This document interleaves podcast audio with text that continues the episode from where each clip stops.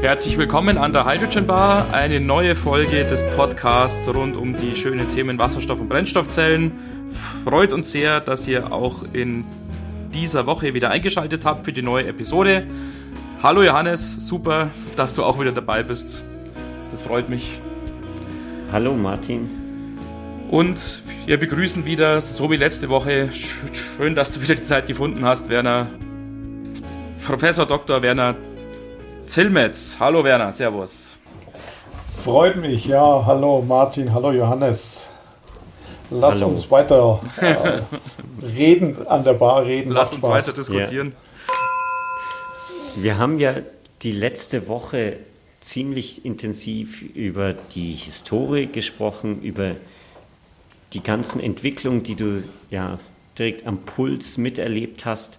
Ähm, und da ist mir natürlich die Frage gekommen, wir hatten da dieses Auf und Ab, wir hatten ziemlich erfolgreiche Zeiten, wo, wie du gemeint hast, die, die Busbetreiber, äh, die sich im Prinzip die Finger geleckt hätten nach ähm, Wasserstoffbussen und dann wieder die, dieser Push zurück durch die, die Lobbyarbeit. Und da spielt natürlich diese Regulierung eine extreme Rolle. Du hast da auch das Kalifornien, ähm, dieses Zero Emission Law erwähnt.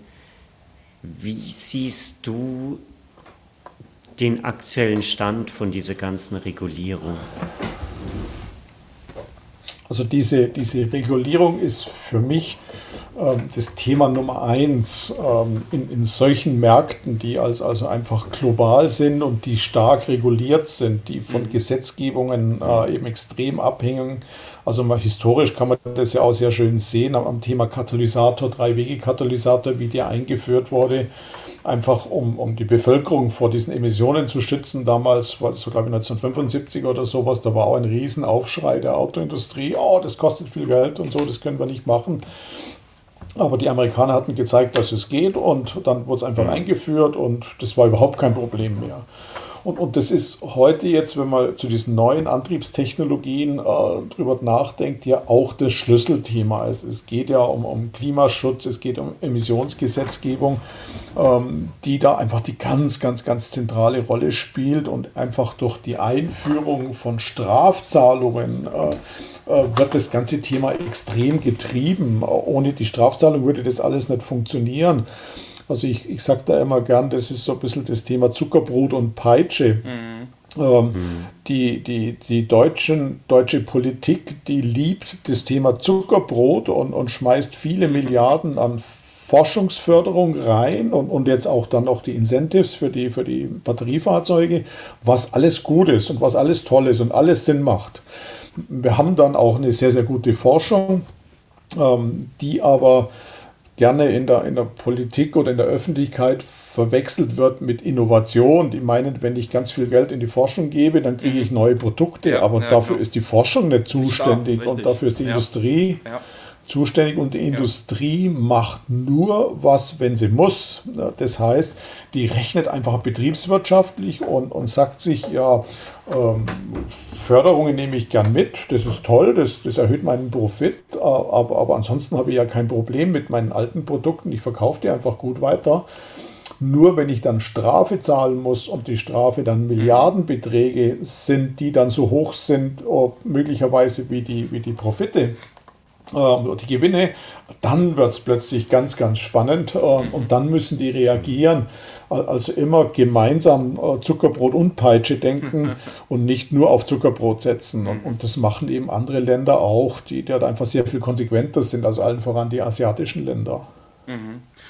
Mhm. Zu dem Thema vielleicht noch ein Zugang von der anderen Seite. Äh, wir wollen nicht vergessen, zu erwähnen. Wir haben es in der letzten Woche ja schon kurz angedeutet, auch dass du ein Buch in Kürze veröffentlichen wirst, wo du auch über diese Themen ja auch ganz genau sprichst oder dich ja auslässt ja. sozusagen. Und, und, das heißt ähm, Wasserstoff auf dem Weg zur Elektromobilität.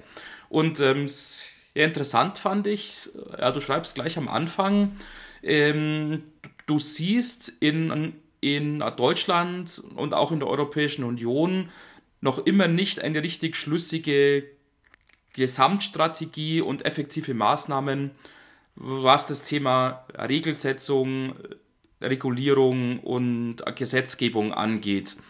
Jetzt ist es aber ja so, wir haben im Podcast schon öfter auch darüber berichtet und gesprochen, es gibt ja durchaus jetzt Wasserstoffstrategien. Es gibt die deutsche Wasserstoffstrategie, es gibt die bayerische Wasserstoffstrategie, es gibt die norddeutsche Wasserstoffstrategie und was es alles für Wasserstoffstrategien gibt. ähm, siehst du diese Wasserstoffstrategien nicht als einen ausreichenden Rahmen für die Zukunft an, entnehme ich daraus? Nee, die, die, die reine Wasserstoffstrategie ist gut und dass man einfach die Maßnahmen analysiert und das alles hinschreibt. Man muss die aber natürlich entsprechend mit Gesetzgebung unterlegen oder mhm. mit diesem mit, mit diesem ähm, Rahmen und dem regulatorischen Rahmen, der immer, den wir auch gerade diskutiert haben, dem muss man einfach das Ganze hinterlegen. Sonst funktioniert das nicht. Man sieht das jetzt ganz aktuell auch in dieser ganzen, bei der Regierungsbildung und dieser Klimadiskussion, ähm, wie schwer sich die Industrie tut, ähm, sich dann neu anzupassen, weil es heißt ja dann, äh, wenn ich an äh, neues Produkt oder neue Produkte entwickeln muss, kostet mich das Milliarden, ist mit Risiko verbunden und das will natürlich jeder vermeiden. Äh, ich mache immer so, so ein schönes Beispiel, wenn ich, wenn ich jetzt zum Beispiel einen neuen Antrieb äh, entwickeln muss als Automobilkonzern, da kostet mich das Milliarden. Mhm. Äh, wenn ich irgendwie 20, 30 äh, der besten Lobbyisten und Marketing-Experten engagiere, dann kostet das vielleicht 10 Millionen oder ja. 20 Millionen. Das ist viel, viel billiger, wie, wie ein neues Produkt zu entwickeln. Ähm, und, und da sieht man einfach die, die Kräfteverhältnisse, die da, die da laufen. Und, und die Politik hat natürlich immer Angst, äh, wenn, wenn ein Konzern auch nur andeutet, das kostet Arbeitsplätze, dann, mhm. dann zucken die sofort zusammen. Mhm. Und das ist eben genau die falsche Reaktion, weil, weil der Punkt ist der, nichts tun kostet viel, viel mehr, mehr Arbeitsplätze. Arbeitsplätze. Mhm. Genau, genau. Und, und da sind wir einfach. Äh, in den letzten ja, 15 Jahren Weltmeister gewesen im Nichtstun. und, und, und das wird uns einfach noch sehr, sehr stark auf die Füße fallen, mhm. dass wir einfach nichts tun, weil, weil einfach gerade, ähm, wir haben vorhin ganz viel oder letzte Woche ganz viel über die kalifornischen Unternehmen gesprochen und ja. das gleiche kann man natürlich über die asiatischen Unternehmen sprechen, die einfach massiv ähm, in, in diese Märkte hier in Europa reingehen mit den neuen Produkten und äh, unsere äh, Industrie dann plötzlich in, in, ein Problem kommt, dass sie hinterher hecheln muss mhm. äh, und, und, dann, und dann nicht gut darauf vorbereitet ist, dass sich der Markt plötzlich ändert. Mhm. Siehst du dann genau diese Länder, beziehungsweise Firmen in den Ländern in Amerika, in Asien führend an und was ist genau jetzt der dieses Secret Ingredient oder die, der Unterschied. Ähm, was machen die richtig? Was können wir oder kann Deutschland davon lernen? Wie können oder sogar Europa kann davon lernen? Ja, sag mal, die machen grundsätzlich eine sehr viel ganzheitlichere und langfristige Analyse, ähm, die Asiaten. Man, sieht das bei den Japanern traditionell, ähm, wie, die das machen. Auch, auch Koreaner sind da extrem gut äh, und, und haben eine Gesamtstrategie, was sie zuerst im Land machen und wenn es im Land funktioniert, dann gehen sie in, in die globalen Märkte rein und, und, schauen sich ganz genau an, was heißt es in zehn Jahren, wo in zehn Jahren zu sein und, und wollen in zehn Jahren Marktführer sein. Mhm. Äh, vielleicht so, so eine, eine, kleine Anekdote, die, die bei mir ähm, hängen geblieben ist so, zum Thema Elektromobilität, also mit, primär mit Batterien. Es gab, ich glaube, das war 2014 oder 2015, gab es eine internationale Elektromobilitätskonferenz in Berlin. War mehr oder weniger die komplette Bundesregierung vertreten. Ähm, und die Minister und Kanzlerin hatten alle tolle, typische politische Reden gehalten, also wenig Inhalt. Schöne Worte. Und, und schöne Worte. Und dann hatten die den Wang Gang eingeladen zu, der, aus China. Der, der war damals äh, Technologieminister in China. Ähm, und, und er hatte eine Rede aus chinesischer Sicht gehalten. Und das war total spannend, weil er, er hielt die Rede in Deutsch. Er, ja, er hat in Deutschland ja als Ingenieur gearbeitet. Und äh, er machte eine PowerPoint-Präsentation als Politiker, was ja auch ein Unding ist bei, der, bei uns. Und er hat dann ganz einfach gesagt, warum machen wir Elektromobilität? stellt die Frage in den Raum und sagt, es geht doch um die CO2-Emissionen. Mhm. Und dann sagt er als nächstes, ja, wie kann ich am schnellsten CO2-Emissionen reduzieren? Ähm, da geht es einfach um CO2-Emissionen pro Personenkilometer. Und hat gesagt, wir haben das analysiert in China und haben gesagt, die schnellste Möglichkeit ist der öffentliche Personennahverkehr. Mhm. Darum gehen wir als erstes mit unseren emissionsfreien Antrieben, sprich Batterieantrieben, in die Stadtbusse. Haben das gesagt, hat er dort gesagt auf dieser Konferenz, ganz klar Strategie. Drei Jahre später hatten die irgendwie 300.000 Busse im Einsatz und heute sind 600.000. Ähm, während bis, bis heute jede Stadt äh, ein riesen PR-Event macht, wenn sie einen einzigen Elektrobus äh, in Betrieb nehmen. Hier bei uns, ja, genau. Und, ja. Ja, ja, und, und das zeigt so schön die, die, die extrem unterschiedliche Denkweise. Äh, und, und die machen das ganz, ganz konsequent weiter und gehen dann einfach in die internationalen Märkte rein. Die mhm. verkaufen dann die Busse in Europa. Zuerst haben sie es in China ausprobiert und haben auch dazugelernt, was sie falsch gemacht haben. Und dann gehen sie nach Europa und verkaufen die erfolgreich in Europa. Und, und die, die europäischen Hersteller können da nur zugucken. Mhm, mh. Mhm. Jetzt ist es natürlich so, wie du es ja auch schon erwähnt hast, diese Automobilkonzerne hier bei uns und natürlich auch irgendwie natürlich die Hersteller von den Bussen oder von den Trucks oder von den Zügen oder wie auch immer, sind ja alles äh, logischerweise halt Industrieunternehmen, die auch den Gesetzen auch des Marktes dann unterworfen sind. Ähm, und man hört es ja sehr, sehr oft, die müssen wirtschaftlich denken natürlich, das ist ja auch nicht schädlich was für dieses wirtschaftliche Denken oder vor allem für das Land, äh, langfristige wirtschaftliche Denken natürlich immer so ein Problem ist oder was der Killer ist, ähm, sind natürlich Regeln oder Regulierungen, vielleicht auch Gesetze, die sich von heute auf morgen ja, ändern. Je nachdem halt, wer ja, vielleicht gerade die Wahl gewonnen hat oder wer die Wahl verloren hat, wo vielleicht gerade auch der Zeitgeist so ein bisschen hingeht, ähm, ja. wo, wo vielleicht gerade auch ein bisschen so ja, vielleicht äh, die Stimmung vermutet wird, ähm, wird dann halt gut und gerne mal reguliert und Gesetze in dieser Hinsicht verabschiedet. Und man sagt so allgemein ja eigentlich, dass das dann für die Wirtschaftsunternehmen extrem schädlich ist. Siehst du das genauso? Würdest du dir sozusagen äh, vielleicht eher weniger Maßnahmen und Regulierungen wünschen, die dafür verlässlicher sind?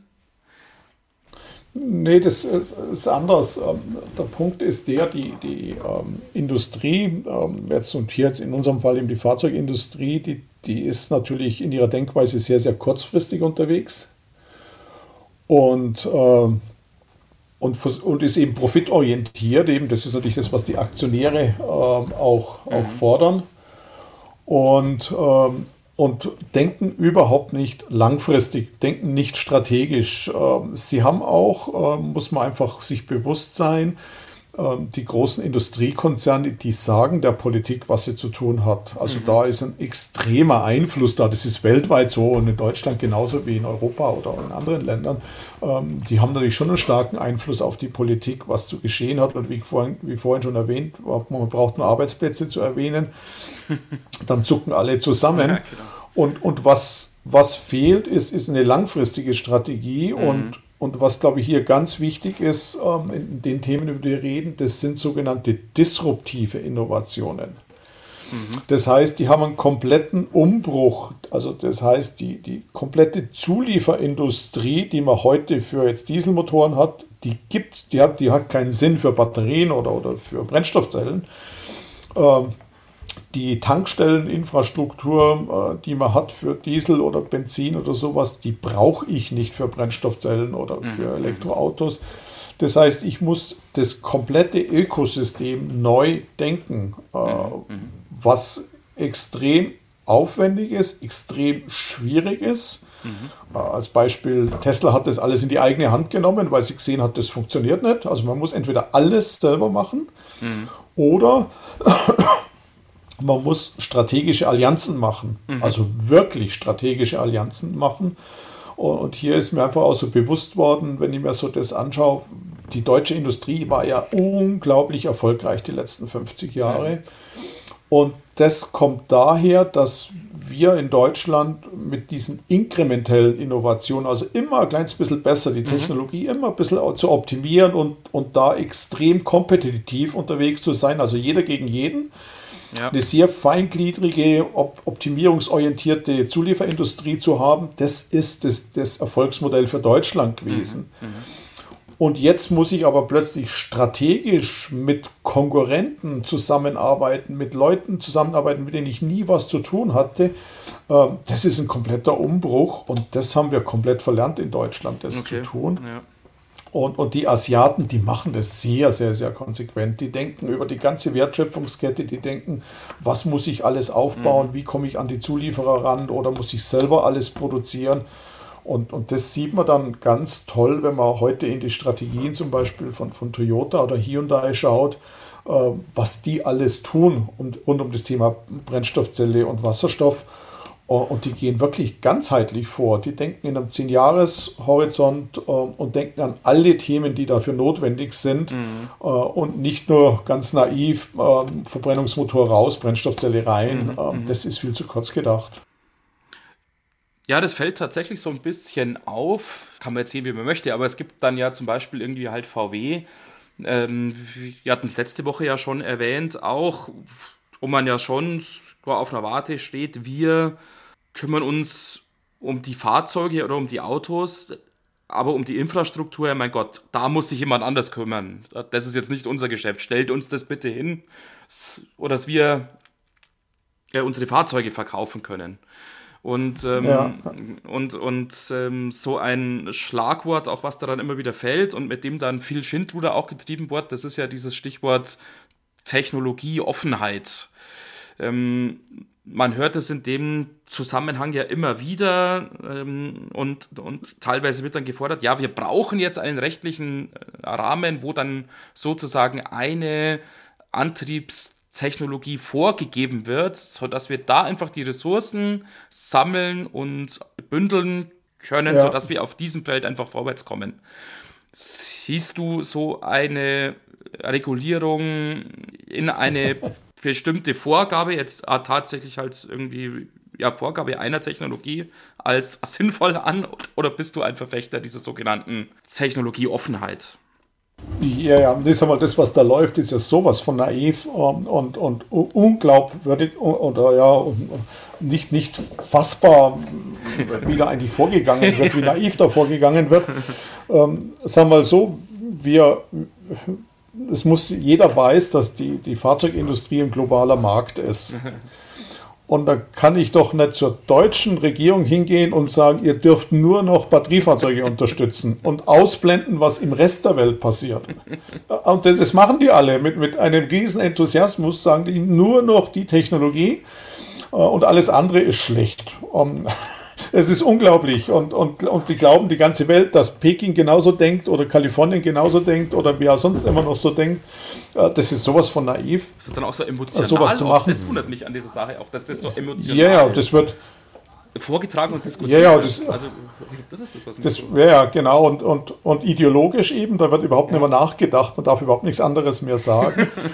und, und das habe ich eben auch in vielen Diskussionen erlebe ich das immer wieder. Und äh, gerade aktuell habe ich mir da einfach auch so ein paar Gedanken gemacht. Natürlich dadurch, dass viele Leute so, so emotional und, und, und diktatorisch fast äh, umgehen mit dem Thema, habe ich mir einfach mal überlegt, was heißt denn das, wenn ich jetzt alles batterieelektrisch machen würde? Mhm.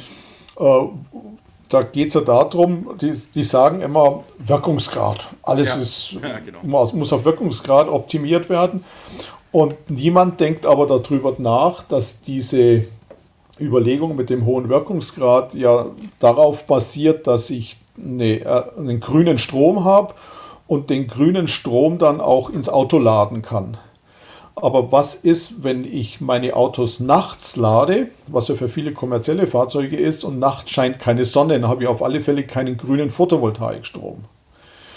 Und ähm, dann wohne ich noch wie wir beide ähm, in, in Bayern, da gibt es auch kaum Wind. also wie, ja. wie, wie, will ich nachts meine Fahrzeuge laden und dann ganze Busdepots oder was auch immer noch. Ja. Ähm, Dann kommt dazu, ich will dann auch noch schnell laden. Das muss ja alles in wenigen Minuten passieren. Das heißt, ich brauche gigantische Strommengen, gerade für so Ladeparks an Autobahnraststätten. Ja, wie kommt denn der Strom dahin? Ja. Das, das heißt, dann muss man das Netz ausbauen oder ich baue Pufferbatterien hin.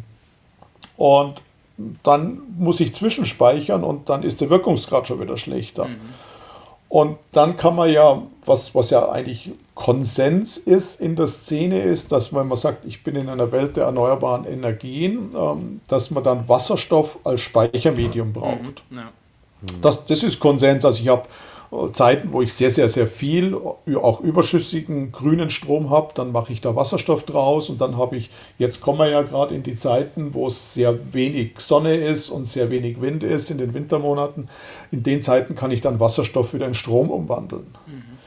Mhm. Jetzt kann man aber ganz einfach äh, in einem Dreisatz, also zumindest für Leute, die, die die Hintergründe kennen, ausrechnen, dass wenn ich, ich kann den Wasserstoff entweder direkt in einem Wasserstofffahrzeug nutzen, oder ich kann zuerst Strom draus machen und dann eine Batterie laden. Und wenn man sich das ausrechnet, wird man ganz schnell feststellen, dass ähm, das Thema Batterie, ähm, wenn der Strom aus Wasserstoff kommt, eben deutlich schlechter ist vom Wirkungsgrad, als wenn ich den Wasserstoff direkt im Wasserstofffahrzeug nutze, in der Brennstoffzelle. Äh, macht aber fast keiner diese Rechnung. Mhm. Und, und man muss es wirklich ganzheitlich äh, sich überlegen, wo kommt denn der grüne Strom her und wann habe ich den zur Verfügung. Ähm, und, und diese Denkweise ist gar nicht da. Ähm, und, und die Asiaten machen das ganz anders. Die gucken, wo kriege ich denn her, äh, den Wasserstoff. Und vorübergehend kann der Wasserstoff auch mal grau oder blau oder sonst was sein. Das ist ja vollkommen egal. Hauptsache, ich bin dann vorbereitet mit Fahrzeugen und mit äh, Infrastruktur, mhm. wenn dann mal alle Fahrzeuge emissionsfrei sein werden. Mhm. Jetzt also das ist die Technologieoffenheit, das ist, ja. ist nicht durchdacht. Zu diesem Thema Technologieoffenheit, wenn man da, da könnte man ja als sozusagen Advocatus Diaboli sagen, wenn Europa zum Beispiel früher dieses Thema Technologieoffen oder quasi gewisse Technologien gepusht hätte, gerade in den zwei. Johannes, wir verstehen dich so gut wie nicht.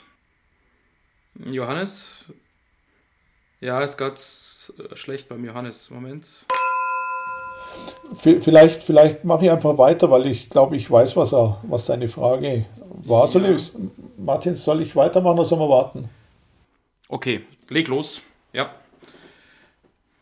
Genau, sag mal, mit dieser Technologieoffenheit und ich würde das auch verknüpfen mit dem Begriff Leuchttürme oder, oder strategische Kooperationen. Ja. Ähm, da kann man unglaublich viel erreichen und, und es wird auch zunehmend mehr gemacht, mehr gemacht dazu. Wir hatten ja auch, es gibt in, in dieser NOW, ähm, Nationalen. Organisation Wasserstoff Brennstoffzelle, in diesem NIP-Programm ganz, ganz, ganz viele solche Leuchtturmprojekte und die hatten wir ja dann ganz bewusst damals eingeführt, ab 2007, 2008, um, mhm. um dieses ganze Zusammenspiel ähm, zu üben und, und das ist extrem wichtig, ähm, da, dass da alle gemeinsam lernen.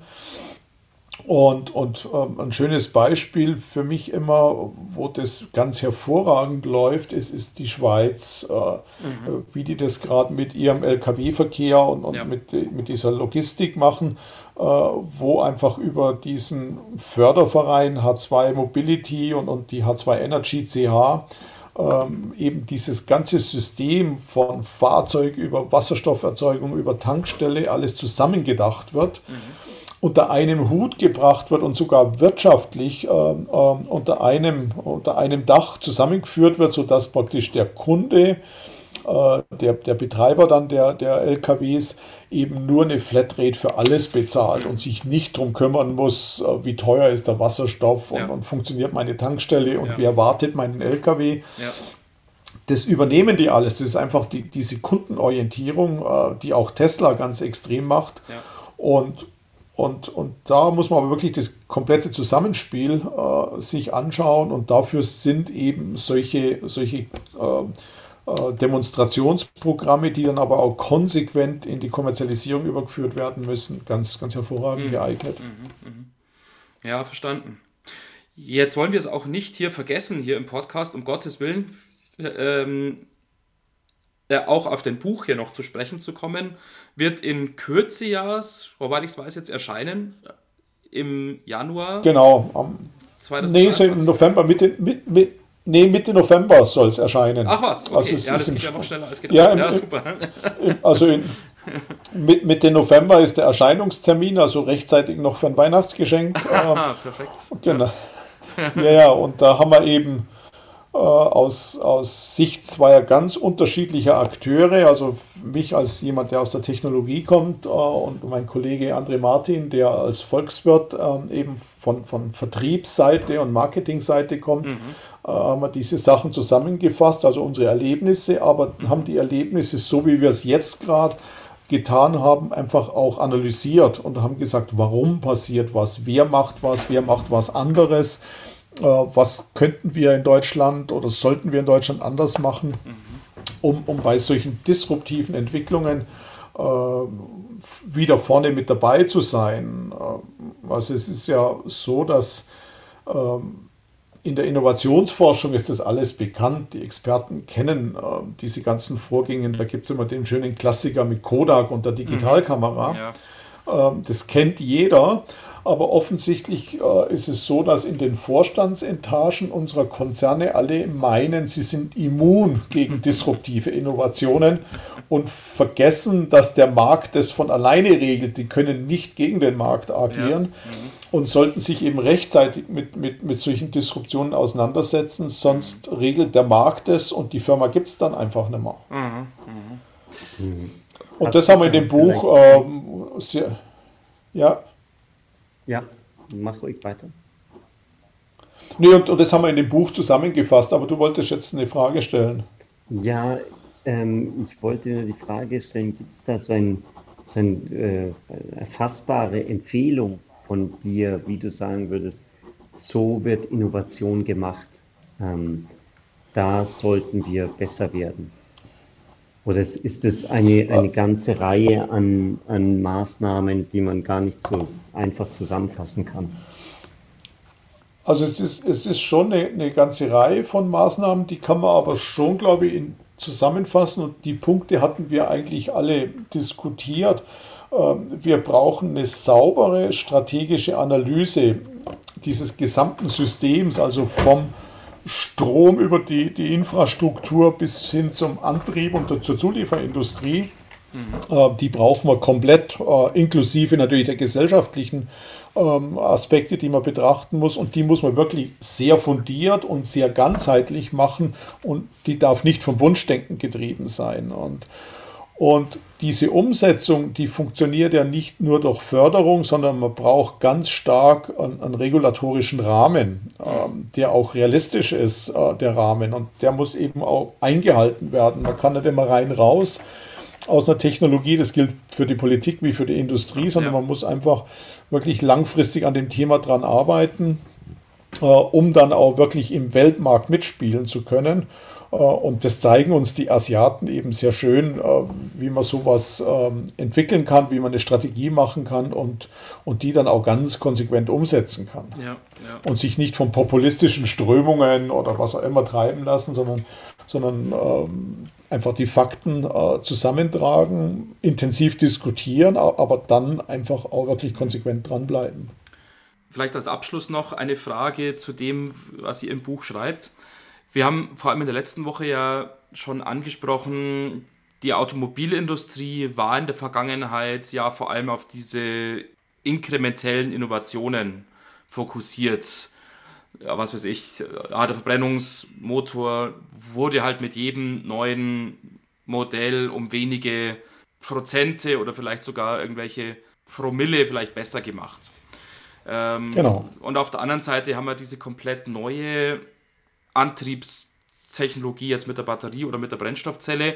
Und ähm, ihr, sch ihr schreibt im Buch ähm, ziemlich am Anfang ein, hochmotiviertes Team, das eine starke Unterstützung durchs Management hat, kann in kurzer Zeit technologisch sehr viel erreichen und eine Vision zum Leben erwecken.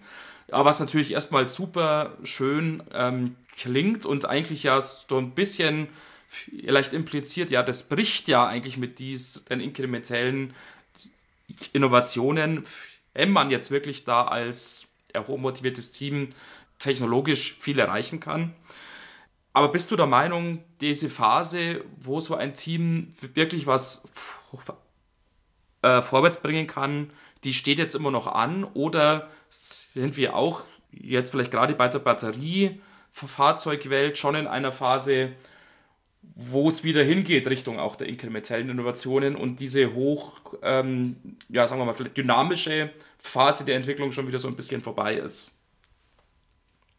Nee, sind wir noch nicht so weit. Also die wird irgendwann mal kommen. Das ist auch meine große Hoffnung für, für German Engineering, für die deutsche Industrie, dass wir dann bei Elektroantrieben oder Brennstoffzellenantrieben genau in diese Phase kommen, damit, dass wir wieder einfach durch unsere Fähigkeiten, die wir haben, durch die, die tollen Ingenieure, dass wir dort wieder hinkommen. Äh, momentan sind wir noch nicht so weit, weil das, was wir heute einfach äh, liefern und produzieren äh, an, an Elektrofahrzeugen, das sind ja immer noch homöopathische Mengen im Vergleich mhm. zum, äh, zu dem, wo wir hinwollen. Und das, wenn man sich die Klimaziele anschaut, wollten wir ja einfach in extrem kurzer Zeit fast alles umstellen. Mhm. Und, und in diese große Serienfertigung reinzukommen und, und die zu beherrschen, äh, das ist unglaublich äh, äh, anstrengend und, und herausfordernd. Mhm. Und da müssen wir noch einen langen Weg gehen. Also ich, ich erkläre das vielleicht mal ganz kurz noch an, an dem Thema Batteriefertigung. Ähm, da hatte ich ja beim ZSW, ja, waren wir die Ersten, die so eine Pilotfertigung aufgebaut haben und immer das, das Thema Zellfertigung in Deutschland gepusht haben da hat sich ja die Industrie über viele Jahre gewehrt, richtig massiv gewehrt, eine eigene Zellfertigung in Deutschland zu machen. Also mhm. bis, bis 2017 kann man sagen, haben sich die alle massiv gewehrt, irgendwas zu tun. Und plötzlich haben sie festgestellt, äh, dass sie in Lieferengpässe kommen, dass sie in Abhängigkeiten kommen, dass sie Arbeitsplatzprobleme haben. Und plötzlich springen alle rein oder sehr, sehr viele springen rein und es werden Milliarden investiert äh, in, in diese Batterieproduktion, was toll ist, was super ist. Nur vergessen die Leute, dass ich nicht in, in wenigen Jahren äh, verstehe, wie eine Batterieproduktion funktioniert und, und die mit hoher Ausbeute und hoher Qualität betreiben kann. Da muss man extrem viel lernen. Und man sieht sogar an den Asiaten, die das jetzt seit 30 Jahren machen, die Koreaner, die Japaner, auch die machen noch Fehler, ganz mhm. viele Fehler jetzt gerade bei diesen Automobilbatterien. Und dann davon nicht naiv reingehen und sagen, in, in fünf Jahren beherrsche ich das alles und ich kann das viel besser wie die Asiaten. Das, das wäre naiv, sondern man muss da wirklich sehr lange dranbleiben, um in diese Phase, die du gerade ansprichst, reinzukommen, dass wir wieder mit inkrementellen Innovationen äh, weltweit mitmischen können. Also diese Teams brauchen wir nach wie vor, ähm, die da überkritisch und hochmotiviert äh, an, an diesen Themen dran arbeiten. Und das ist einfach, äh, glaube ich, auch eine Einstellungssache für die, für die jungen Ingenieure. Die gehen da mit Begeisterung rein. Ähm, und, und die muss man einfach auch mit Begeisterung halten und die mhm. Begeisterung äh, aufrechterhalten, damit das dann wirklich gut wird. Ja, verstanden. Okay. Das ist ein gutes Schlusswort und eine genau. gute Aufforderung an alle da draußen, die genau, Ingenieurteams genau, genau. leiten und genau. aufbauen. Genau. genau hochmotiviert und nicht nie aufgeben. So wie Elon Musk. so, genau, nie ja. aufgeben. Genau. Nie aufgeben, genau. Dann ja, ist Dank. ja eigentlich nur noch, vielleicht hast du da eine ganz kurze Antwort dazu. Die einzige Frage, warum ist Elon Musk so vehement gegen die Brennstoffzelle? ist es äh, allein dem geschuldet, ich, weil ihr halt keine Brennstoffzellenfahrzeuge verkauft? Ja, Nee, sag mal, wenn, wenn, ich, wenn ich Batterieautos verkaufen will und, und, und da erfolgreich sein will, dann kann ich ja nicht für ein Konkurrenzprodukt äh, Reklame machen. Das ist doch ganz mhm. logisch. ja. Also irgendwann, wenn es, wenn es etabliert ist, bin ich mir ziemlich sicher, dass er da auch reingehen wird in das Thema. Mhm. Äh, auch, auch er wird verstehen, er ist ein exzellenter Physiker, ein exzellenter mhm. Techniker, auch er wird verstehen, dass es keinen Sinn macht, in einen Pkw 700 Kilogramm Batterien reinzupacken, wenn ich es mit einer Brennstoffzelle mit einem halben Gewicht machen kann und auch mit den halben Kosten am Ende des Tages. Okay, ja, sportlich. Das macht er dann schon irgendwann. genau, genau. Nee, so ist, so ist es. Das sind praktisch, das ist Stand der Technik, die Zahlen, die ich gerade gesagt habe. Das, mhm. So ist es heute. Ja. Und irgendwann spricht sich das rum, irgendwann macht es jemand. Also sagen wir, die, die, die Hyundai und Toyotas machen es ja schon. Und, und irgendwann setzt sich so eine, so eine Phys die physikalischen Grundprinzipien setzen sich dann einfach irgendwann durch.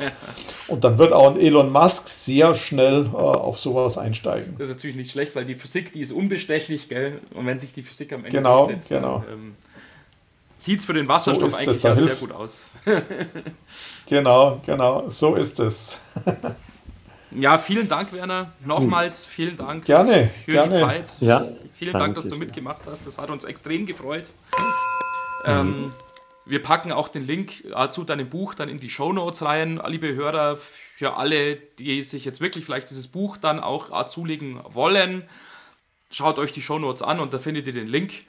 Und ansonsten, ja, ja äh, schaut wie immer sehr gerne auf der Webseite vorbei www.hydrogenbar.de. Tretet sehr gerne auch mit uns in Kontakt, entweder über die E-Mail-Adresse kontakte.hydrogenbar oder über das Kontaktformular auf der Webseite. Ansonsten, letzte Worte noch, Johannes, von dir.